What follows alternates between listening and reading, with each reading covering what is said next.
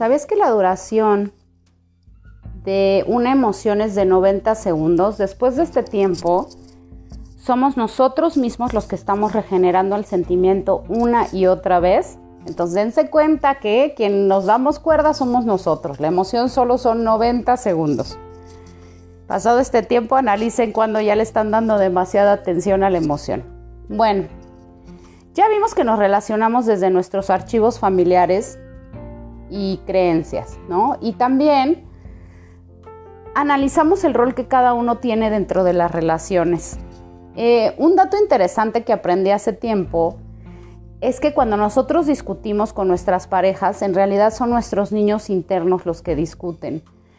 Debo confesarles que aunque sé esta información, aunque sé que el adulto no es el que pelea, sino el niño interno, eh, es, es difícil que cuando estás en una etapa de discusión entiendas ese punto, ¿no? Y, lo que, y lo que me he dado cuenta es que cuando estás peleando, o sea, tus niños, ¿no? O sea, tu niño con el niño de tu pareja, no, no te permites oír a tu parte racional. Ajá, como que te nublas, estás cegado y, de verdad, tal cual como cuando eras niño, ¿no? Quieres ganar la discusión y el juego. Por eso tal vez a veces se hace como difícil eh, eh, no pelear en, una discusión y no querer ganar la discusión. Pero, pero bueno, tomen en cuenta y, acuérdense de esta parte que es importante, es tu niño con el niño del...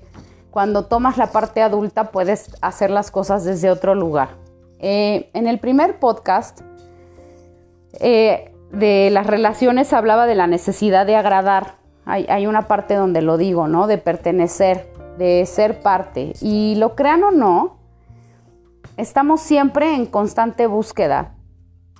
Entonces cuando nos relacionamos seguimos buscando esta parte de agradar y es desde estas conductas que, adquirimos de niños, o sea, desde donde te diste cuenta que haciendo una cosa a la otra tenías la aprobación de tus padres que la sigues repitiendo en tu vida y en tus relaciones. Esto es interesante por varias cosas. Una, por lo que haces o estás dispuesto a hacer para agradar. Y dos, porque estas conductas también te van a hablar de tus carencias y de tus inseguridades. Por ejemplo, si fuiste una persona que desde joven llevabas dinero a tu casa y viste el agrado y orgullo que tu papá sentía cuando aportabas dinero, es probable que en el futuro en tus relaciones les des dinero a tu pareja a cambio de aprobación o de amor. Y aunque este ejemplo les pueda sonar muy exagerado, créanme que si, que si en su chip está, o esa era la manera de, de ser reconocido, pues puede ser que lo sigan haciendo. Ahora, además de estar buscando aprobación, todos los seres humanos tenemos un paquete de inseguridades, que muchas de las veces están relacionados con esta aprobación o con los cuentos que te contaste de ti mismo, ¿no? O según tus, tus padres o las suposiciones que, hiciste acerca de ti. Y imagínate que un niño llega al parque súper emocionado, llega del parque, perdón, súper emocionado a abrazar a su mamá y la mamá está cocinando. Y el niño así como que llega corriendo y entonces cuando entra a la cocina la mamá le dice, salte de aquí. O sea, quiero que vean que en el contexto de la mamá que está protegiendo a su hijo, ¿no? Eh, no quiere que entre a la cocina, pero imagínate todo lo que el niño puede contarse al no entender por qué su mamá de alguna forma lo rechazó. Y si esto no se aclara, o sea, si la mamá no le dice al niño, oye, perdón, mi amor, ahorita te doy el abrazo, pero es que no me gusta que entres a la cocina y menos corriendo, qué sé yo, el niño puede llegar a contarse el cuento de que su mamá no le gusta que la abracen o no, o no le gusta que él esté feliz o simplemente no comparte su emoción. Incluso hasta podría ser que en un futuro él no abrazara a las mujeres pensando que no les gustan los abrazos. Y así vamos creciendo con historias que nos contamos y que no son necesariamente ciertas. Y lo, vamos lo seguimos haciendo durante toda nuestra vida. Imagínate todo lo que ya te has contado y te cuentas sobre tu relación y sobre tu pareja.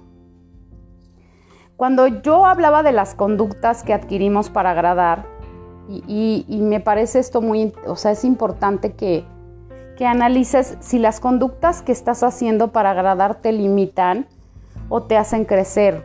O sea, ¿cómo te sientes cuando interpretas una conducta para agradarle a tu pareja?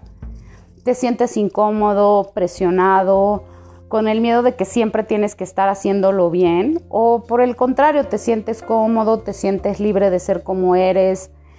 Y en realidad solo eres auténtico y aunque te importe la aprobación no la estás buscando todo el tiempo.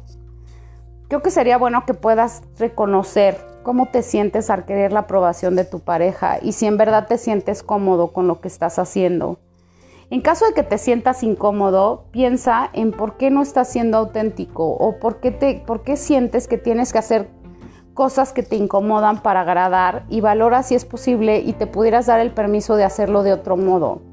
Este es un indicativo bueno en, las, en las relaciones, o sea, si el buscar la aprobación de mi pareja, tengo que estar en una situación incómoda, no soy del todo lo que yo quiero ser, no me gusta vestirme así, pero él me pide que me vista de una forma aunque yo no, no me sienta, eh, aunque yo no me lo pondría nunca, pero me lo pongo para que le guste a él, o, o no sé, dejo de hacer las cosas que me gustan porque a él no las aprueba.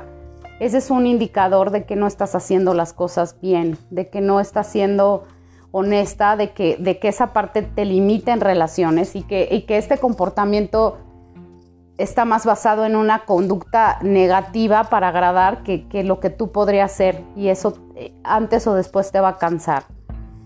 Entonces hay que reconocer cuáles son las inseguridades porque tu pareja te las estará mostrando una y otra vez y, esto sí a nivel espiritual quiero que lo vean, que es una manera de ayudarte a que sanes, a que puedas trabajar y reconocer para que esas inseguridades dejen de hacerte ruido. Porque estas inseguridades son como botones de alerta. Quiero que se imaginen como si estuviera dentro de nosotros, como bombas internas, que cuando son tocadas indirectamente pueden explotar. Pero cuando las identificas tanto en ti como en tu pareja, empiezas a aprender a no tomarlo personal y a saber que son tus conflictos internos o sus conflictos no resueltos los que se están manifestando. Entonces, hagan una lista y analicen los momentos en los que se han sentido inseguros. ¿De dónde viene esa inseguridad? ¿Fue un cuento que te contaste? Y si, y si no fue un cuento, y si, si en realidad fue una crítica que recibiste de tus padres, ¿qué tan cierto es lo que te dijeron? Tal vez esta crítica venía de carencias que tus padres tenían o de sus propias inseguridades o tal vez esa crítica venía para protegerte y no con el fin de dañarte. Pero es importante que se pregunten si las críticas que recibieron de niños en caso de que así hayan sido y no hayan sido un cuento son verdaderas. Hoy como, como personas adultas o hoy para las personas que están más jóvenes y me oyen, o sea, realmente pregúntense si lo que dicen de ustedes es cierto, si les cuadra, si tiene, o sea, háganse esas preguntas porque muchas veces las críticas que recibimos de nuestros padres vienen de carencias o tienen que ver con educación, ¿no? Como creen que si te dicen esto y, te limitan en esto, te van a proteger, ¿no? Entonces, este, pues aunque creo que aunque las relaciones pueden ser complicadas y complejas, también nos brindan una oportunidad de crecer y de mejorar. Y también nos dan amor, nos dan compañía y nos dan felicidad. Estoy convencida que el ser humano viene a estar en pareja, que la parte de una relación siempre es muy importante, siempre es necesaria, pero también creo que poder entender que, que las parejas perfectas no existen y que todos tenemos estas partes que, que reparar, que reponer, te abre mucho el campo para que puedas tener una relación más sana, más plena y más auténtica. Entonces, eh, bueno, ya este es el tercer audio, pero sí de verdad creo que estas herramientas pueden ayudarles muchísimo a, a mejorar sus relaciones y, lo más lindo de todo esto es que no solamente vas a mejorar la relación con tu pareja, sino que de verdad empiezas a mejorar la relación contigo mismo, porque al, darte esta oportunidad de conocerte más, de, ver más las cosas que te, que te, hacen daño, que te hacen sentirte inseguro, también te estás dando una gran oportunidad para, para sanarlas y para sentirte mejor. Entonces, bueno, pues ahí les dejo esta tarea, que hagan su lista y nos vemos en el siguiente podcast. Que tengan una excelente, excelente tarde. Soy Diseñame Espiritual. Gracias.